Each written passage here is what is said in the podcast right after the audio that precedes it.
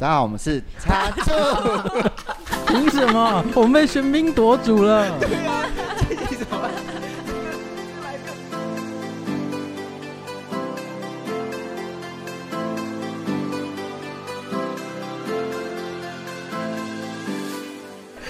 这个来宾不受控哎！刚刚还说等到我们介绍你出场的时候，你再出声就好，就他第一个出。我想说，我领钱，我还是要做好我自己的那个职业道德。我这一集开场，我整个失事，我都准备好了。对啊，我准备好一首歌要唱哎。啊，那我们不过我觉得他们没有想听你唱。好，没关系，你们斗不过我。我觉得 这个哎，这个比开门见山还更开门见山。我们连介绍我们是插座。我们今天访问今天来宾是功能阿姨。耶，掌声欢迎！对，我们今天就是啊，好难得会邀请他们来，然后我们想说就是在呃高雄的一个周末夜，然后大家也就是工作结束后，然后我们选在木木咖啡，耶，我们谢谢木木咖啡，我们冠名赞助，谢谢。等一下，节目首位来宾这位先生说，就是他的名字叫做聪聪，这一集真的来的措手不及耶，所以我们已经开始了，已经开始了。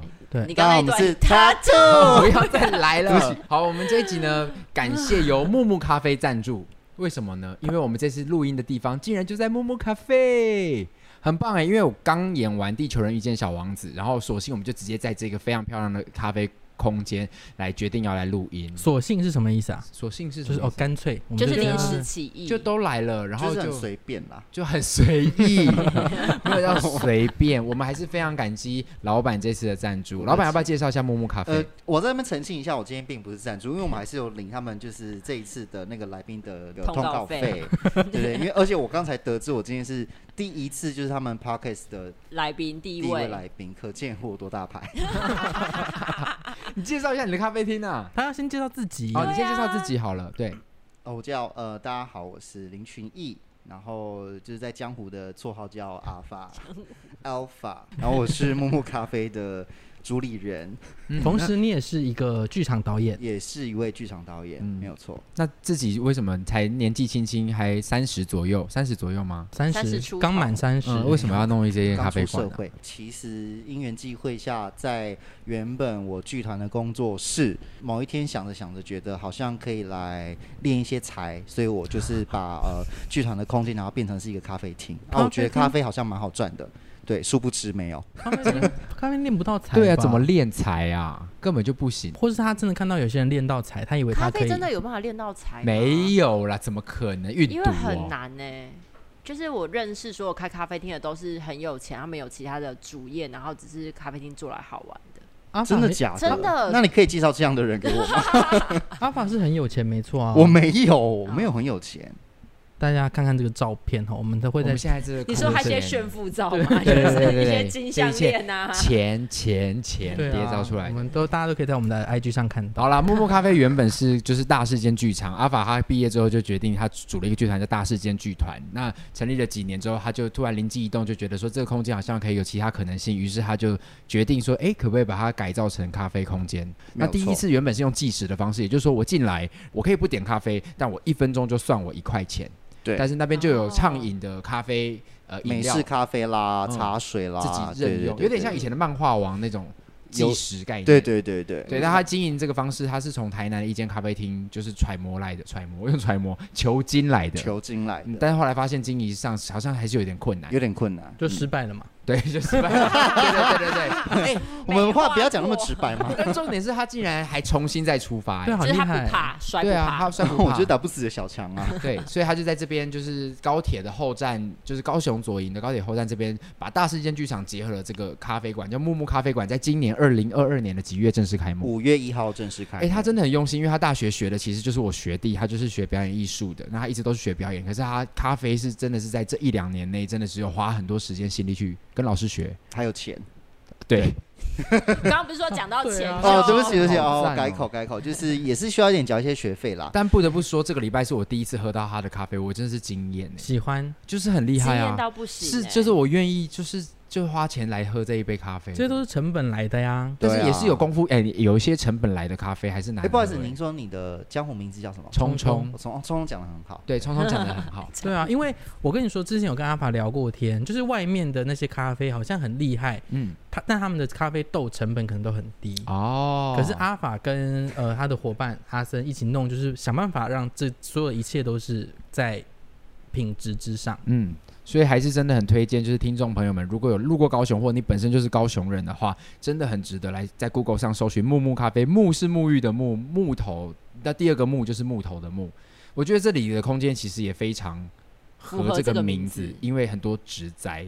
嗯，之多哎，一进来就如同在你们有有没有一个概念，就是说在城市里面那种打造一座森林的感觉？绿洲哦，就是哦是绿洲，对，不是什么热带雨林，呃，有点热，感觉有蚊子，会有登革热，或者是有一些蛇之类的。没有，我觉得就是 好临场哦。为什么叫木木？是因为我我我的姓是有有就是木字旁，然后我的伙伴。就是也有木字旁，所以就觉得哎、欸，好像沐浴在木头这种质感的氛围里头，就很适合叫木木，真的非常舒服。所以大家有空可以来。但今天我们不是要来聊咖啡，我们今天要来聊一个比较沉重的话题。所以今天开场，我其实原本想要唱一首歌，哎，这首歌你们一定听过，好适合今天的主题曲哦。我们听。妈妈妈妈，别再念我。我真的没听过。你爱的方式往往让我想闪躲。这是张韶涵的歌。不是谁的错。好了啦，两句就好了，就很想唱啊。刚刚有点尴尬 就好像就我好像被迫要接受这个这个旋律。对。今天我们要来聊，其实就是好关于我们觉得好像小时候就是妈妈好像是一个比较亲近你的角色，因为就是孩母亲跟孩子嘛。可是家家有本难念的经，有些人的经还真的特别难念，嗯，对吧？六法全书，你长越大，还真的发现说，哎、欸，小时候明明就是还蛮亲近的长辈或亲人，啊，尤其我们今天要讲妈妈，就小时候跟他还蛮亲近的。可是为什么长越大，我觉得越没办法跟妈妈沟通，而且到最后说，天哪，我真的完全无法了，甚至还会引起战争。为什么今天邀请阿法来呢？他最近呢？还蛮有感的。那我跟我妹呢，一直都很有感，因为大家有听我们前面的节目就知道，我们的家庭从小到大就不是大家普遍会听到的家庭成长环境，所以我们跟家人的关系会比较特殊。然后阿法对这个议题也特别有共感，所以我们今天邀请阿法来跟我们一起聊关于跟妈妈相处。哎，真是一个男士耶.你说很是个什么？是男士啊。对于聪聪来说，我想问你跟你妈相处还融洽吗？还不错啊。你从小到大最亲近的是爸爸还是妈妈？妈，真的阿妈啦。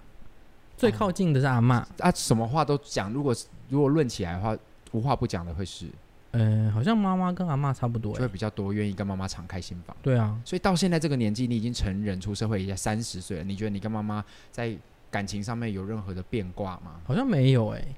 可是我跟我妈的关系一直都维持着蛮平行的，嗯，平行就，就是我跟她的关系的那个热度一直都没有大起大落。嗯，我们就是两条直线，没有急坏过说。哦，最近跟我妈好僵。没有没有，完全没有，真的从来没有过。那有最近很浓吗？说我最近好爱，就是没有啊，它就是个平行线美，温温不温不火。对对对，好，所以我今天就可以先下线了，对不对？不行，就是站在另外一个，我觉得我觉得你应该是站在一个比较客观的角度来看待，就是我们的我们之间的一些疑难杂症。对对，因为我尤其尤其如果我们三个等下整个沦陷下去。整个充满了情绪的话，我觉得你势必要把我们拉回来。对，因为我刚刚已经说，就是这是一个抱怨大会。哦，对，就我们要讲出什么任何的至理名言，然后就是关于什么亲子之间的什么一些问题，应该用什么样很智慧的方式来去解决。但是我们的公五十三的主题就是这个，对吧？你当时有下，哎，你下的标题，哎，你说我们公五十三这边没有人生大道理，就没有，真的没有。对，我们就是在乱讲话。嗯，好。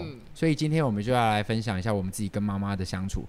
到这个年纪，我三十三岁了，我真的已经对不起，我真的无法跟我妈妈再沟通了，对吧？龚静，但很有趣哎，我们小时候其实跟妈妈 你安静。刚刚在回想，公南有有什么时候在？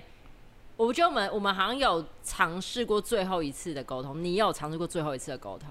哦，真的我忘了哎，但是我必须先回到小时候，是小时候我们是很亲近妈妈的。对，因为小时候我父母离异之后，我们就交给后母照顾，然后后母就极度虐待我们，还没聊过后母要的有多可怕，以后再说。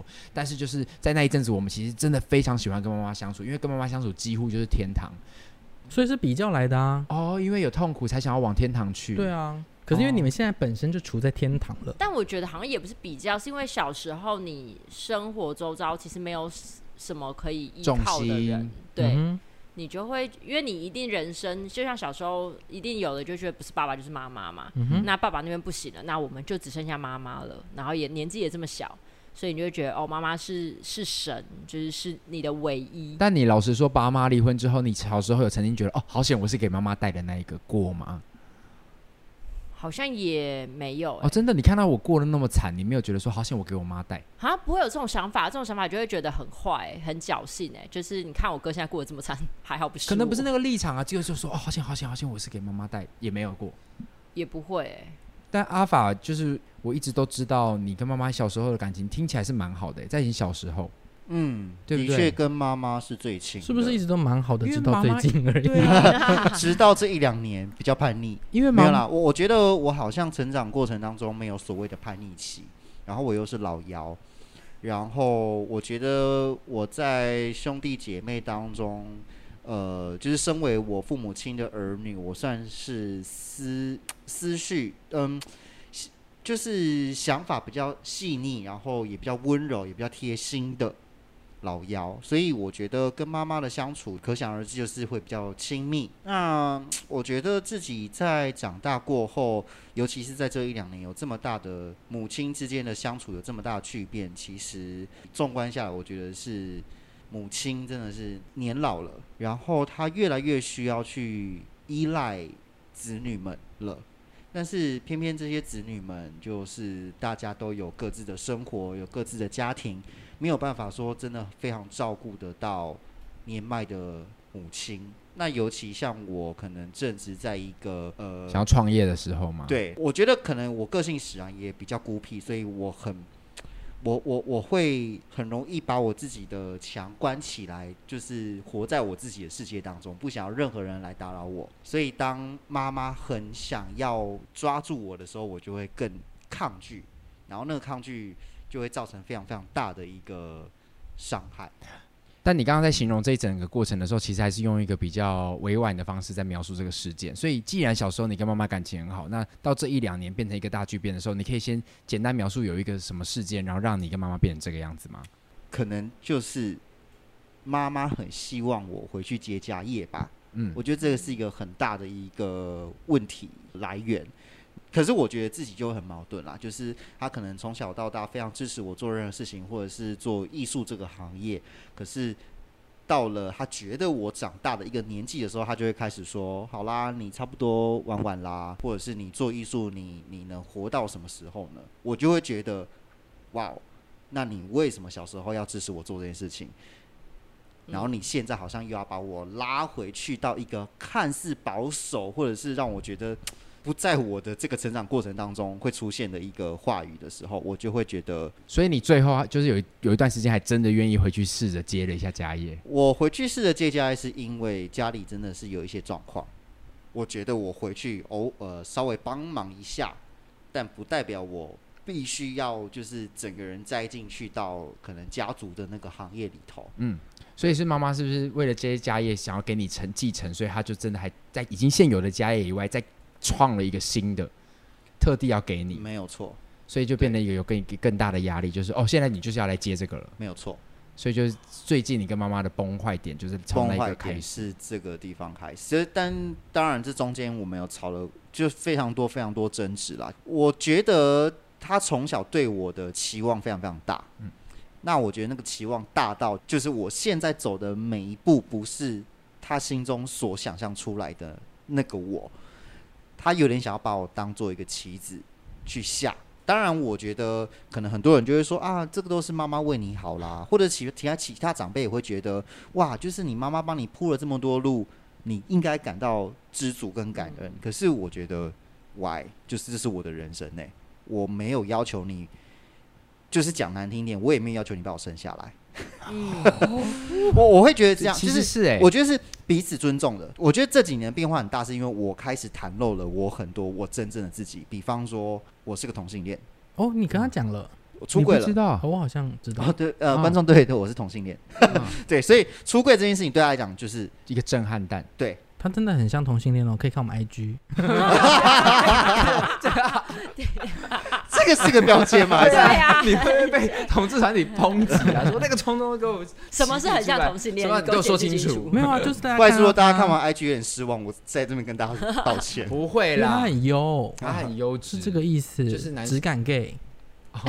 那非质感 gay，我就害怕这一集好容易被延上哦。木木 gay 了，木木。好了，你出柜，所以除了接家宴这件事情，刚好最近接二连三，你也跟妈妈出柜，所以就。我觉得首先应该是我出柜这件事情，嗯、二来就是呃接家业，三来是我妈妈自己人生遇到非常非常大的课题。就是一个传统对于女性应该要有的持家，他认为他有很多责任，但是不是他把自己的责任背太重了？对，其实大家可能没有要你背，对，但他就把它背起来。对，所以这我们整个家族呢，她就是一个很可怕的女魔头，就是每一个人，包含到我的呃呃其他兄弟姐妹啦，然后到我爸爸啦等等的，就是都好像是他的棋子似的，嗯、所以这些棋子没有照着他的棋盘走，他就。开始情绪炸裂了，对对对对对，所以你其实就是说，我一直都是长这样，只是我一直压住这个，然后在妈妈面前扮演一个好孩子的样子。然后最近妈妈看到你愿意讲出你自己真实的声音的时候，妈妈只会觉得说，你怎么变那么坏了？你被带坏了这样吗？呃，对，我就开始变得没这么乖了，因为我们就非常多几次，就几次非常剧烈、剧烈到不行的那种争执，就是以前从来不可能会出现在我人生当中的事情，或像八点档就是什么？有人有人会想要。伤害对方吗？还是伤害、哦、不到那种程度？那会伤害自己吗？伤害自己、哦，这样不是大家这样讲，哦，还不至于啊，马上没那个种。但就是会那种歇斯底里的大叫啦，然后疯狂的，就是你也会骂对，你也会大叫。我没有，是我妈，我妈的那个大叫是激进，就是感觉是要被送进精神病院的那一种大叫。我是认真的。吓到了，但我我我当然不可能冷眼旁观，因为我觉得我还是一个非常怎么讲，就是我我我的心蛮软的，所以我看到你毕竟还是个你还是孩子嘛，对对对，嗯、我看到其实有吓到，嗯、但是可能对我兄弟姐妹来，他们他们就会冷眼旁观，不是因为他们冷血，是因为他们觉得妈妈你干嘛把自己逼成这样子？OK，、嗯、对、哦，大家有一种觉得是妈妈这样是你自找的，对。那有人就是有任何人会想要去跟你妈沟通吗？其实蛮多人去跟我妈沟通的，但是我觉得我妈现在的症状就是病入膏肓。嗯，其实我也有，就是 对，就跟阿法妈妈蛮好的，所以我有花一段时间也是跟妈妈来回了一下。但我比较多是倾听，我有试着想要说一些什么，我就说，哎、欸，阿法的想法是怎么样啊什么的。但妈妈走最后都会走入一种消极，她说啊，随便啊，反正你们年轻人就会用这帮结论，嗯、然后我就无法再继续多再深入的聊。因为最后都会比较像情绪字眼的结论，说啊，反正你们现在怎么样，怎么样？就你们都长大了啊，有自己的想法啊，比较真的比较难沟通跟来回。所以最后你们就都放，算是放弃。我觉得我我没有到放弃，就是我还是会。可是我觉得我不能这样子说，说是因为我好像我我不是阿法，像需要天天紧密生活在一起的那种。嗯哼。所以我好像比较还有力量去承担这个情绪。可是如果你去想象，如果是阿法，我每天都要承担这个情绪，我也有可能会跟他一样炸裂。去年年中。回去家里生活，然后跟呃回到公，就是回到家里公司帮忙，有整整半年的时间都是跟我妈每天朝夕相处在一起。说真的，我真的是差一点去看心理医生。有听到，因为那阵子我剧场的伙伴就只有说阿法最近的状况很不好，就有人是直接跟我说，我就有点担心阿法，他看起来就整个人快要沦陷了。我真的是快要沦陷，那个是非常可怕，因为呃在工作上也吵，然后私底下也吵。然后吵到就是我会觉得我已经我其实现在已经是放弃沟通了啦，但不代表就是我讲出这句话不是说我前面没有付出过任何的呃努力，或者是试着要用很大的耐心去跟呃母亲沟通，就是我是花了非常非常大多的力气，而且我还找了很多人，或是他身边我觉得比较听得进去的人，就是。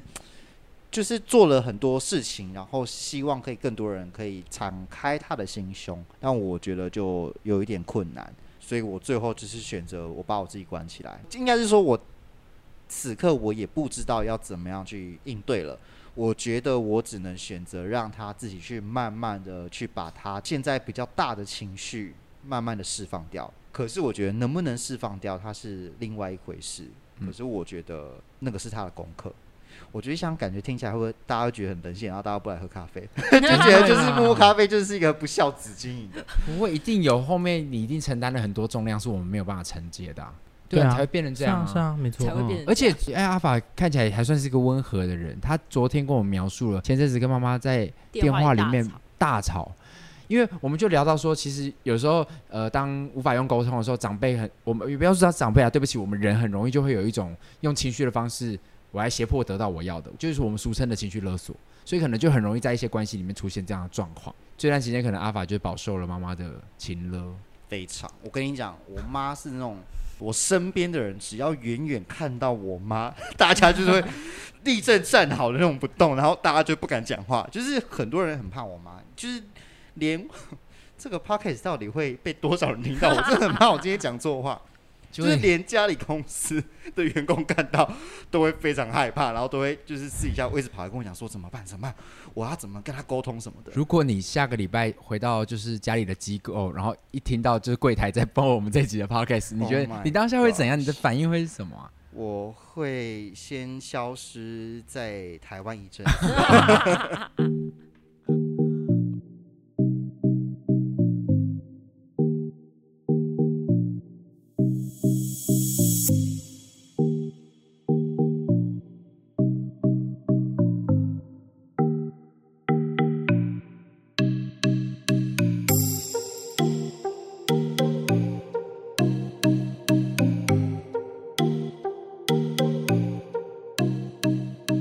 OK，好，那要讲一下说你前阵子的炸裂是怎么样？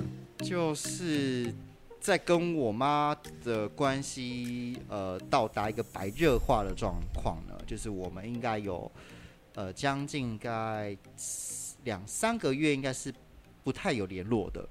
然后有一次呢，我就是早上工作忙一个段落之后，我出门去买个东西，然后刚好在在那个路途当中，我就是没有接到我妈的电话。等到我到了那个目的地呢，我就打开手机，哇，就是打来非常多通。我想说，干嘛就是打成这样呢？而且又好几个月没有联络，我想说，不可能吧？就是感觉没什么好事。然后我当然就回拨了，回拨之后就是哇，一接起来就是酸言酸语啦，说什么啊那个电话都不用接的啦，然后我也不知道你都在干嘛啦，啊我打给你这么多通你都不用接。然后我当然就是先赶快说，哦，我刚刚在骑车，所以我没有听到电话。他说没关系啦，就是，就是，就是，你知道我已经解释了，但他好像没有想要理解这件事情，我就火就开始有一点开始小燃烧了这样子，然后我就说好，那你到底要干嘛？讲重点。然后他就说，我就是有事要找你要帮忙，我才会打给你啊，不然我打给你干嘛？我想要干，你可不可以讲重点？然后当然就是说哦，要我帮他处理什么急事，然后要我当天的下午马上去处理。我就跟他说，我下午没有办法，我也已经有一个工作行程了。他说我不管，反正你就是下午就是弄弄，就是什么要拿给，就是我得要拿去给他什么的。然后我这就是无名火弹就烧起来，我觉得你好像没有在尊重我，我好像就是随时随扣随到，任你摆布。嗯，然后我就口气也不是很好，然后他就在电话那头呢开始。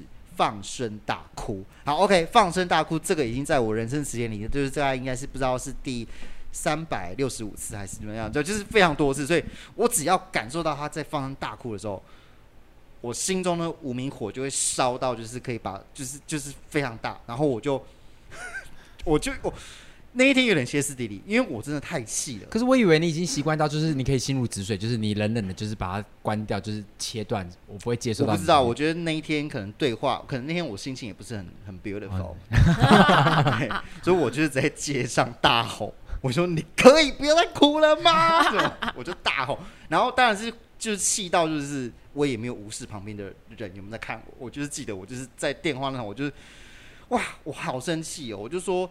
你不要再这样哭了，到底有什么事情要让你哭成这样子？他说：“你们都没人要关心我，你们都怎么就过自己的生活，都没有想想看我一个人怎么样怎么样怎么样的。”我就说：“你哭成这样，到底有谁想要关心你啊？”那种类似这种就是蛮蛮重的话啦。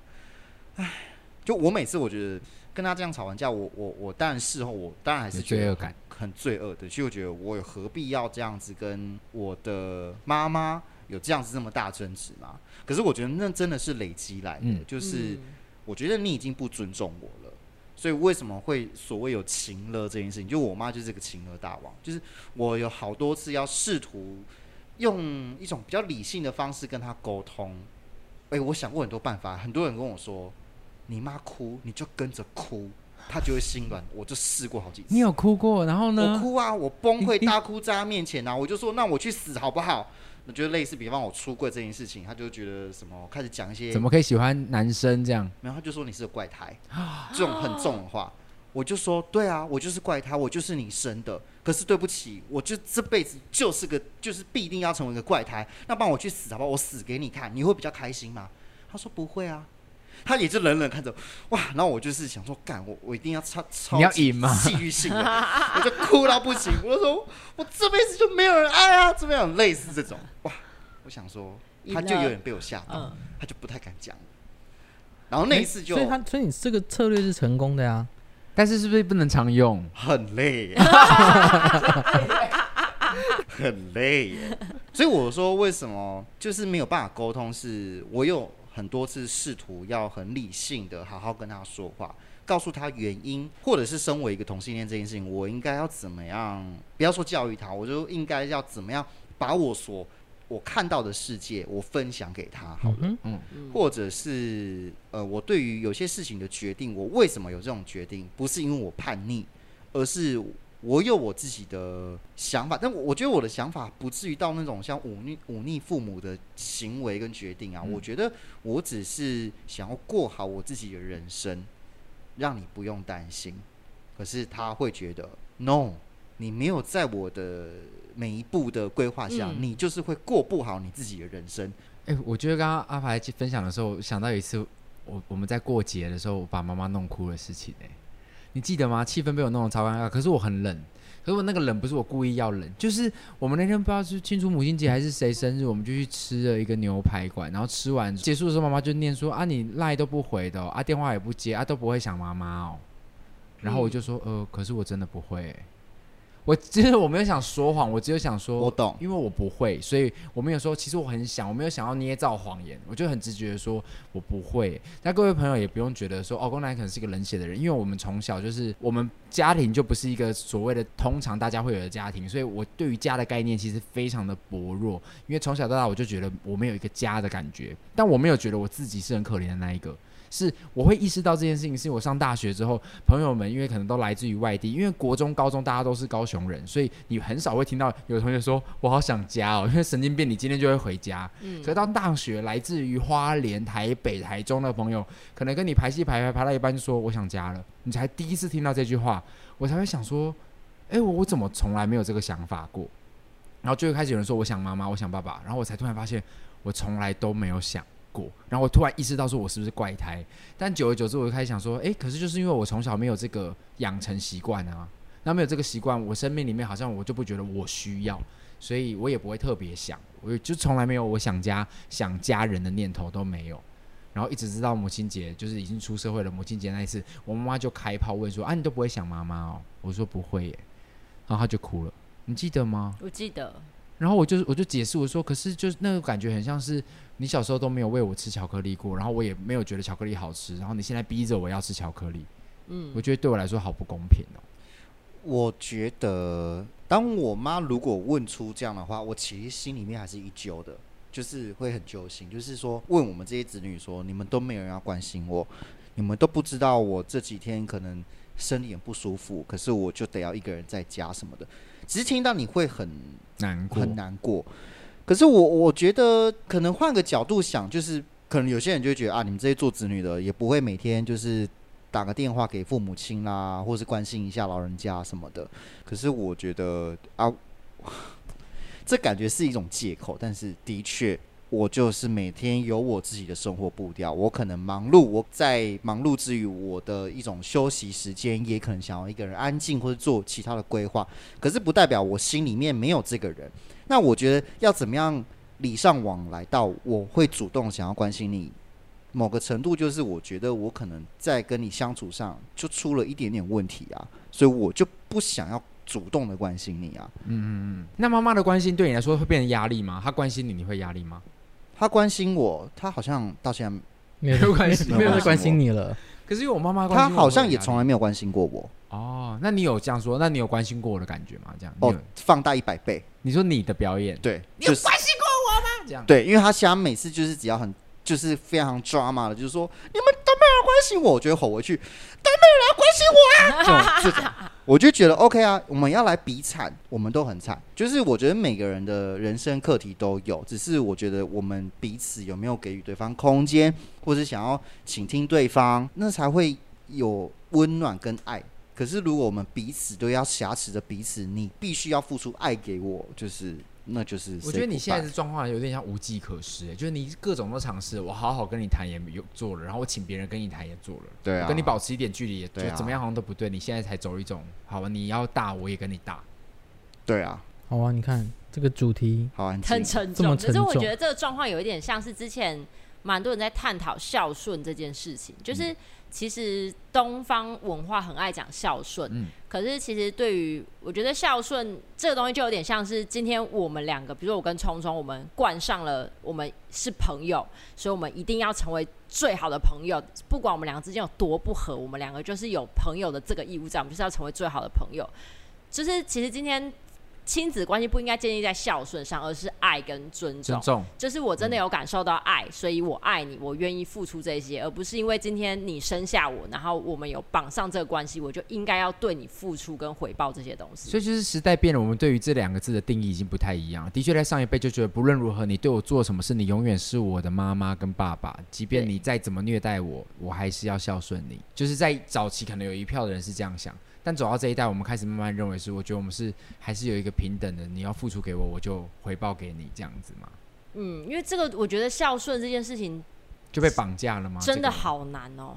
因为你们最近，哎、欸，其实公跟公妹，我们的那个公五十三群组，嗯，然后你们两个时不时就会分享一些你们妈妈的因为妈妈又做了些什么事，这样。就是会在我跟我妹的群组里面，就是很常，又无形当中有一点点，就是想要暗示，然后你觉，觉得没有无形，也不是暗示，就是 非常。很明目张胆的情绪勒索我们两个，就是就是也不是叫情绪勒索我们，就是想要戳我们一下，戳我们一下。就是想要让你们知道说，你看你们都不孝顺，你们都就是我觉得类似阿法妈妈，就是你们都不孝顺，你们都没有人想我，都没有人关心我，对的这种状态。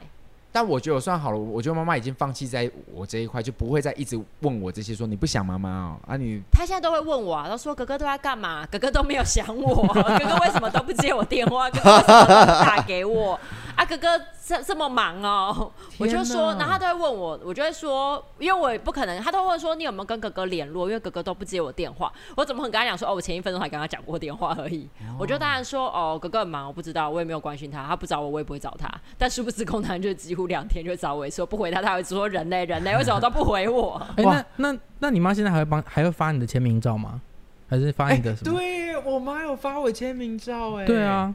这是她表达爱的一种方式。我觉得最有趣，她是把我自己，因为我有我公司就帮我拍了宣传照，然后我就放在网络上而已。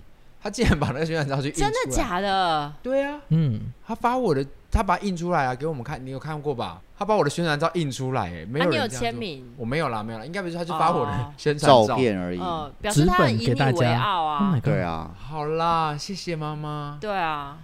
那你都没有，那你都没有想妈妈，立刻。那你都没有想妈妈。如果你妈帮你签名照，你会感谢吗？你这个双重标准仔，双标仔。我我觉得这是一个妈，就是家人是我人生最大的课题。你好像都是吧？是吧？你感觉还好吧？我还是就是很做自己，对不对？对啊。对。你就是没有这一块了，你才没有什么什么家人，我才是真的是。那我想要问，你看我刚刚我们讲了这么多，那阿凡你有没有想过，就是那好，假如就是呃五年之后、十年之后，你接到就是哦妈妈走了这一刻，就是你有没有想过说，在那个告别式，你会不会，你会有什么反应？你会？那你针对现在此刻的你，你觉得你会后悔吗？他就说哦，我那年做怎么会这样，对吗？我想过这个问题，就是真的是不下千百次。我也是，真的我也是。我觉得就是这个问题才会害我们纠结到现在。对，什么？我觉得我们没有，我们应该要活在当下，不要去想未来的事情。哦，因为我觉得，当然，自身的亲人走了，一定会痛。谁不痛？被谁不痛苦啊？就是当然是会很难过、很痛苦啊。但是，我觉得。这世界上本来就有很多有很多憾事，就是你你你永远都没有办法完成这么多你心中认为的那些所谓完美的事情，或是或是跟谁的关系可以变得更好。就是我觉得这个就是我现阶段我没有办法完成的。那我为什么要去想说，会不会哪一天我们都没有那个机会了？好像有些电影会这样演的，就啊，好像我们要活在当下。对，我们不知道明天会看不看不到明天的太阳，所以我们现在应该马上去完成。啊，我就没有办法完成，或者是对方也不愿意敞开心胸，跟你补足那个曾经对的那个 那个那个洞。所以，唉，哎、欸，但你知道我想这个问题的时候，我想到哭、欸。哎，我有一天在想的是，我那我立场是这样哦，我是想想着说，嗯，有一天妈妈或爸爸走了，我到底会不会很难过呢？然后我就一直想想想想想想到那个场景之后，然后我想说，天哪，我会不会其实到时候不会到难过到哭得很崩溃？那如果我没有哭，然后我就想想结论好像是，呃，我好像不会哭诶。然后我就哭了。我哭的原因是说，天哪，我的至亲如果走了，如果我竟然不会哭，我是不是坏掉了？我是怪胎？哎，我想到一个，嗯、就是那个《A Chorus Line》里面有一首歌叫《Snow》。他就在讲啊，他就说他的老师过世了，然后他我哭了，对我我哭了，因为我我没有感觉，就我想到我没有感觉，所以我哭了。我我的悲伤是来自于我竟然没有感觉。对啊，对啊，对我是这个感觉，对啊，好酷哦！我是真的当下哭的是说，天哪，如果我我好像真的会没有感觉，然后我对于我的没有感觉，我我会难过，然后我就觉得天哪，这这个没有感觉。来自于我的从小到大养成，把我养成一个我对于这一块好像会变得无感的人，会吗？还是其实真的不会啊？所以这个问题答案呢？也许如果十年之后、二十年之后，公五十三还继续录的话，我会跟大家解答。但此刻我我在前一两年在台北骑车的时候，我的解答是我好像会没有感觉。那宫妹呢？好好哦，你会还是？可是因为我觉得，我刚刚想一下，我我觉得会被情绪勒索，我觉得会被成功勒索到，就表示这个东西。是你的软热，软热是软热，软热讲了三次，软热，所以你才会被勒索。就像今天我绑了你的至亲，跟你要东西，然后这东西这个人对你很重要，所以这个勒索才是成立的啊。嗯哼。所以像我就会去想说，就像我觉得我会被勒索到这个地步，就是因为我只要去想到说，哦，如果有一天，就是真的在未来以后，然后我妈突然就是她真的走了，然后我觉得我会去后悔到。就是我好像没有好好的陪他跟照顾他，所以因此这个想法会让你现在更有耐心一点点。不会，会让我现在更痛苦。什么？会让我现在更痛苦，因为我没有办法有耐心的去面对我妈，我没有办法好好去听我妈讲话。可是我又会觉得我将来会后悔，所以就会让我现在更痛苦。我懂这种感觉。对，阿法就是现在这样子啊，我就是现在这样子。但是我有学习着每一天要对这件事情。对这种感受，或者是到你刚刚说的，就是对至亲离世我没有感觉的感觉，我有一天一天一天的在释怀这所有的事情。我觉得我不想要把这所有垃圾放在我身上，因为它发生的时候。你当下就会有感觉啊，没有感觉也是一种感觉。可是我为什么要对于未来未知的感觉感到痛苦，而感到任何的负担呢？哎，那你有被解答到吗？我有被解答到。刚刚这样就是这样子，就是我觉得那是我要人生要前往的事情。然后我妈就因此恨你。他们搞不好现在也在录旁边。就阿爸阿妈跟我妈两个就在说我们要如何成功勒索我们的儿女。我跟你说，首先你就是要哭，第一步就是要哭，他哭你就要哭得比他更大。但是你有用情绪方式去压制过妈妈？我有用过，是我真的有用。阿法刚刚那一招，我我我有用过。但你有在演戏吗？你我没有在演戏，我只是觉得说，因为我一直以来都是面对我妈的情绪，我都是比较默默接受那一些。因为我知道我我妈是也是一个很情绪化的。我妈就是那种你以前如果我我因此而很害怕天秤座，因为我哥跟我妈都是天秤座，我真的因为这件事很害怕天秤座，因为我妈就是一个理智线一断掉，她就会疯掉人。就像以前我们家里有养一只比熊。然后那只比熊是我之前男朋友送我的，所以我妈就认定说那是我带回来的狗。那因为我下班时间都很晚，比如说我跟朋友去吃个饭回来都已经十一二点，然后我妈就会开始说：“哎呦，你都把家当旅馆哦，就是说要回来就回来，啊、狗也不顾。”然后他就会说啊，不然你找你朋友来帮你遛狗啊，你朋友不是很多吗？就开始讲这种话，然后我理智线也就会开始在断掉。可是我我知道我回他任何一句话都不会好听，而且他也不会想听，所以我都不讲话。然后不讲话的时候，他就开始跟我讲说，讲话啊，你为什么不讲话？回我啊，为什么不回我？所以我就我就会我就冷冷的说出我觉得最不伤人的话，我就说好啊，那不然我带着狗搬出去。我很冷静哦。瞬间，我妈下一秒 指着那一只狗说：“你把它先给我杀掉，就是他害的，都是他害的，都是他害我们吵架，你把它先给我杀掉。”然后，Oh my God，好好听的故事。